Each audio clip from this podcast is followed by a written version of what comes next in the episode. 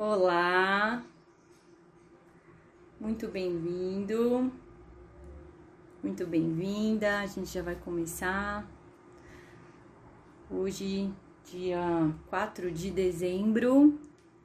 Vamos começar mais um resumo semanal. Sejam todos bem-vindos. Para quem não me conhece, eu sou a Fernanda, sou assessora da RB4. Vou esperar mais alguns segundinhos para a gente começar, tá bom? Pessoal que, que tá conectando aí, dá um joinha se estiver me ouvindo bem, por favor, para eu saber que tá tudo certo com o áudio.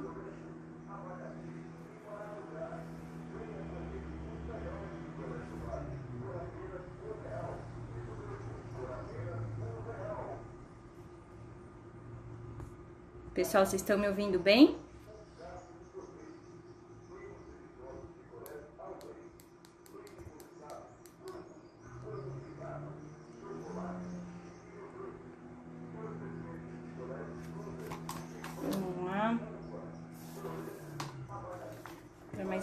Semanal. Show, obrigada. É, bom, vamos lá, vamos começar mais um resumo semanal. Vamos começar falando um pouquinho sobre o mês de novembro, mas antes de falar do resumo semanal, pessoal, todo o nosso material ele fica gravado, tá? Nas nossas, nos nossos, nas nossas redes sociais. Então tem material aqui no Instagram e tem também no RV4 Info Center. Então, se você ainda não tá no nosso canal no Telegram, entra lá no RV4 Info Center, que é um canal que a gente disponibiliza muita informação todos os dias e esse é um canal que ajuda demais nossos clientes na tomada de decisão, tá? Então, se você ainda não tá lá, entra que vale muito a pena.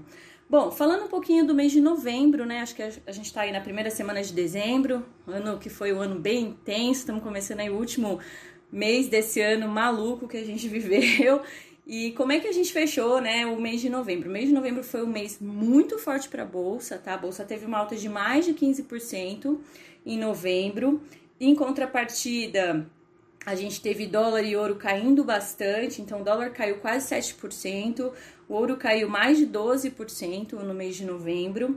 É, a bolsa brasileira deu 15,9% de alta e a bolsa americana também com uma alta bem expressiva de 10, quase 10,8% aí no mês de novembro. E por quê, né? Muito foi por conta que a gente tinha um cenário de indefinição, principalmente lá nos Estados Unidos pela questão da eleição.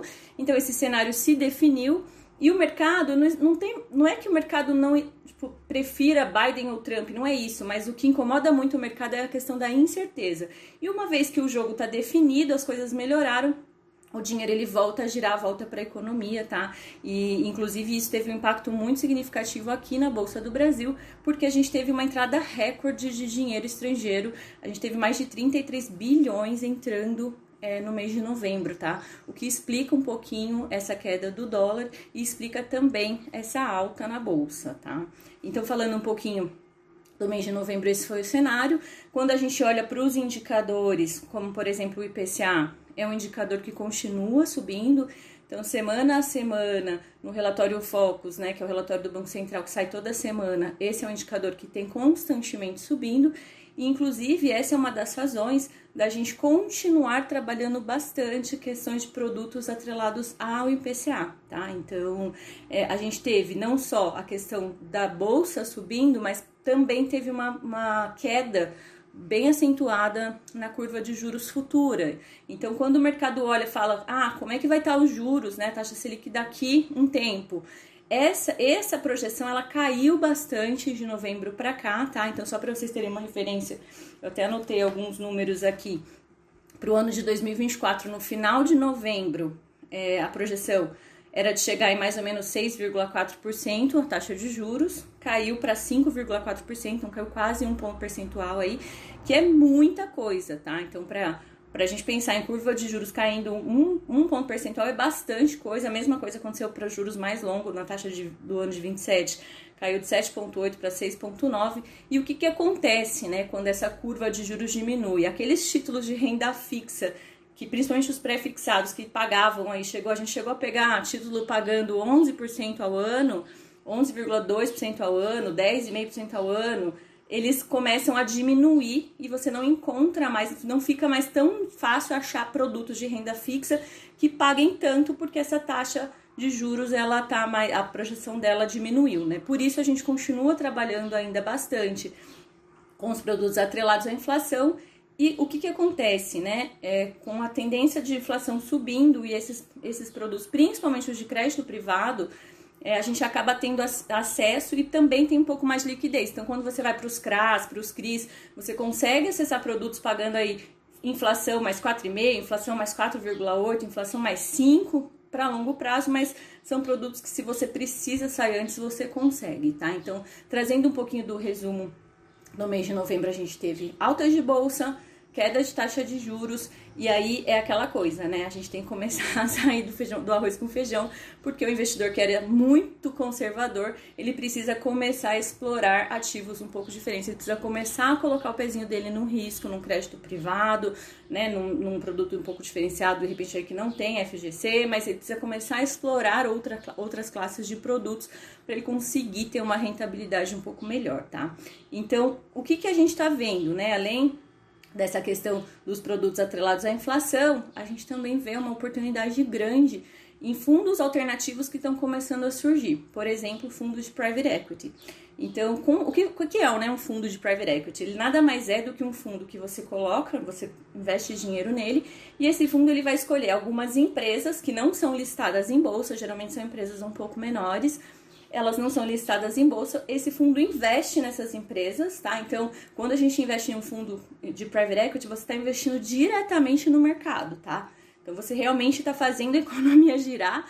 Esses fundos investem nessas empresas. A ideia qual é? É, a ideia é fazer com que essas empresas cresçam, né? Fazer com que essas empresas, com essa injeção de capital, essas empresas evoluam, essas empresas melhorem e depois esses fundos vendem essas empresas lá na frente com um belo de um lucro e aí tem muitos fundos de private equity que chegam a pagar 20, 25% ao ano de rentabilidade para os clientes, né? Então, assim, é, uma vez que a gente tem taxa de juros caindo, a gente começa a ter que explorar produtos alternativos, produtos diferentes como esse, por exemplo, um fundo de private equity, que são produtos que podem trazer bem mais rentabilidade, são produtos que ajudam a economia a girar. Enfim, são produtos que a gente tem acesso aí dentro da plataforma de investimento, tá? É, além disso, o que, que eu acho que é interessante a gente começar a pensar essa semana até postei no meu Instagram pessoal um vídeo falando sobre previdência, mas a gente está entrando no mês de dezembro e para todo mundo que faz, né, que faz o imposto de renda completo, e que de repente tem a opção de abater o imposto de renda na previdência, esse é um mês bem crucial para sentar com o contador e entender como é que tá a situação aí, quanto, né, quanto que vai pagar de imposto de renda para ver se vale a pena fazer um aporte em previdência para tentar abater um pouco e restituir esse imposto de renda. Esse é o último mês, né, para poder fechar o ano fiscal de 2020 e fazer a declaração da receita do imposto de renda em 2021, esse é o último mês para fazer esses cálculos e ver se dá tempo, se vale realmente a pena fazer um aporte aí, de repente, em previdência na né, PGBL para poder abater da declaração de imposto de renda, tá? Então, olhando para o futuro aí, é, a gente tem essa questão dos produtos alternativos e a gente tem também essa oportunidade de olhar se vale a pena colocar um pouquinho de dinheiro em PGBL para ver se faz sentido para bater no imposto de renda do ano que vem, tá, pessoal? É, olhando ainda para cenário internacional, com a entrada do Biden, o mercado entende que o Biden ele tem uma tendência a ser um pouco mais mais bonzinho com os mercados emergentes, tá? Então o mercado tem respondido muito bem a isso. Falando, voltando ainda, né, para esse cenário, por, que, que a bolsa subiu tanto? Hoje a gente até estava comentando no escritório, a bolsa chegou a bater de novo 113 mil pontos, tá? Só hoje a bolsa subiu, então esse primeiro mês de dezembro ela já começou muito forte. Só hoje a bolsa subiu quase 1,2, até a hora que eu tinha olhado, estava 1,2% de, de alta. E a gente voltou para os patamares pré-crise. Então hoje a gente voltou para o patamar da semana de antes do carnaval. Então fazia aí, né, desde o carnaval que praticamente a gente teve aquela, aquela queda absurda no mês de março, abril ali, depois a bolsa começou a subir, corrigiu um pouquinho de novo e agora a gente voltou aí para casa dos 113, 114 mil pontos. É, com a bolsa aí realmente tendo uma retomada muito forte depois da, da, dessa definição das eleições. Tá na hora de entrar na bolsa? Essa é uma pergunta que todo mundo faz, né? E assim, a gente sempre diz que bolsa ela é até engraçado, porque assim, quando a bolsa estava 60 mil pontos, estava todo mundo morrendo de medo, né, de entrar na bolsa. E agora que tá 113 mil pontos, tem muita gente, e aí, vamos entrar, vamos entrar, vamos entrar, as pessoas se animam, né, vê o negócio subindo e se anima.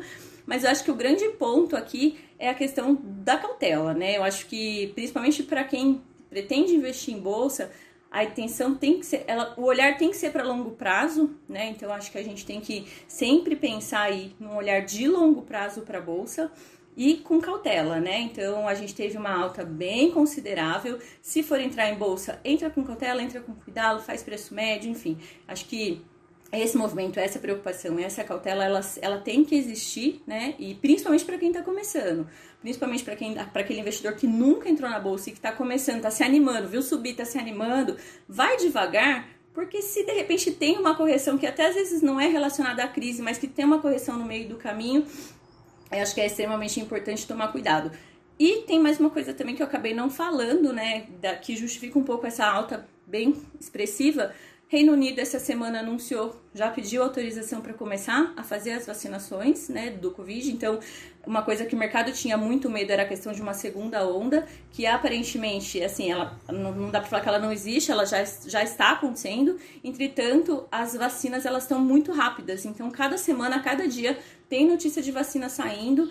E aí, Reino Unido já está começando, o Brasil mesmo já está com várias notícias de vacinação bem possíveis já para o começo do próximo ano, e outros países já sinalizando que vão iniciar um processo de vacinação, e isso faz com que o mercado fique mais otimista e que, mesmo com o risco de um novo lockdown, mesmo com o risco é, de uma possível, né, uma segurada aí na economia, que a coisa seja mais rápida, né? Então, o mercado ele acaba sempre precificando antes então ele entende que com essa questão da vacinação a gente também diminui um pouco esse risco que a gente tinha, não é mais o risco que a gente teve há um ano atrás, né?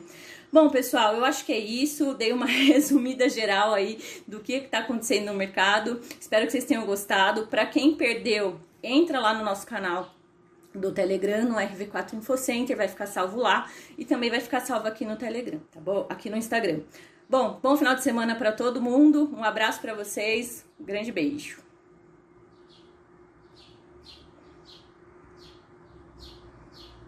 Hum.